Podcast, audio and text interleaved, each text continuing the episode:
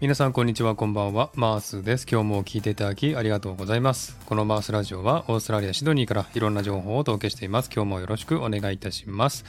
えー、さてサクッと映画レビュー。このコーナーは映画好きなマースが鑑賞した映画をサクッとマースの視点から見たレビューをするというコーナーです、えー、本日はマトリックスレザレクションズをレビューしたいと思います。えこのマトリックスですけれどもね、第4作目ということで、え1作目から22年後の去年12月にですね、公開されたわけなんですけれども、えー、このレザレクションズという意味なんです。復活ということですね。つまり、えー、何が復活したのかということをね、ちょっと映画の中で紹介していますんでね、それを見ていただきたいなと思うんですけどもね、えー、この映画の内容なんですけどもね、内容もそうなんですが、え私はですね、なぜこの時期にですね、この映画が復活したのかということをちょっと考えてみたんですね。で、2つのことをですね、考えましたので、ちょっとそれを紹介したいなと思っています。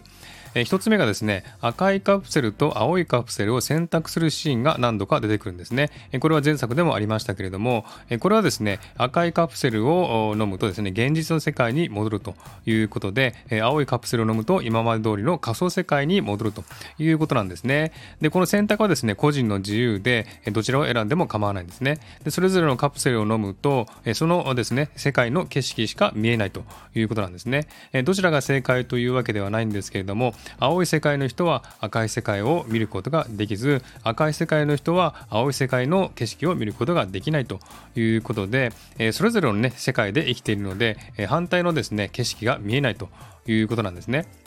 でですね、先日の私の配信で、えー、スピリチュアルな配信でですね、世界線が違う人同士は混じり合うことがこれからはできなくなるというふうにね、え、今年の予測をしたんですけれども、え、これと合ってるのかなというふうに思ったんですね。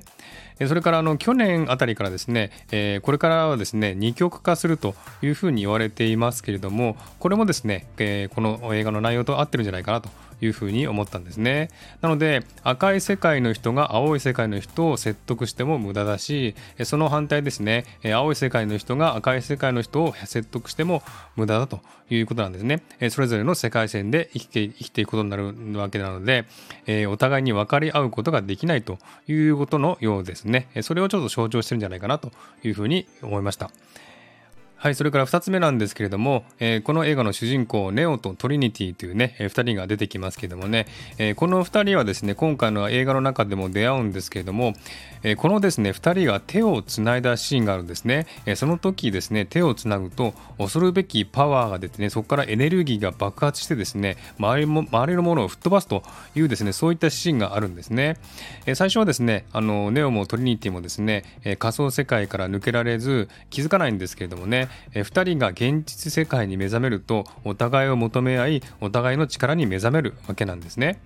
えこれをスピリチュアル的に見るとですね理想の2人が出会うことを意味しているのではないかというふうに思ったわけなんですね、えソウルメイトなどのもともと魂がね一つだったものがですね2つに分かれそれぞれがそれぞれの場所で存在して生活していたんですけれどもえこの2つが1つになった時宇宙につながっていくような力が出るんじゃないかというふうに思ったわけなんですね。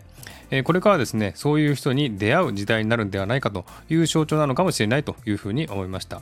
え、全体の映画の内容としてはですねそれほど斬新な映像というものはなかったように思いました、え、派手なアクションシーンも少ないし、え、場面もですね前作と変わらない場面を使ってますんでねあんまりこう目新しいものはなかったんじゃないかなというふうに感じました。ですのでアクションをね期待している人にはちょっと残念かなというふうに思います、えそしてこの映画はですね主にこのネネオがですね苦悩して、え仮想世界界から現実世界に目覚める過程を中心に描いたもののように思えたんですね。ですので、え結構ですねこのアクションシーンよりもネオが目覚めることを中心にですね、えー、描かれているというふうに思いました、えそしてですねネオが目覚めそしてトリニティが目覚め、えそして2人がねまた再び出会うというね、え、結局この映画はラブストーリーではなかったのかという感じがしました。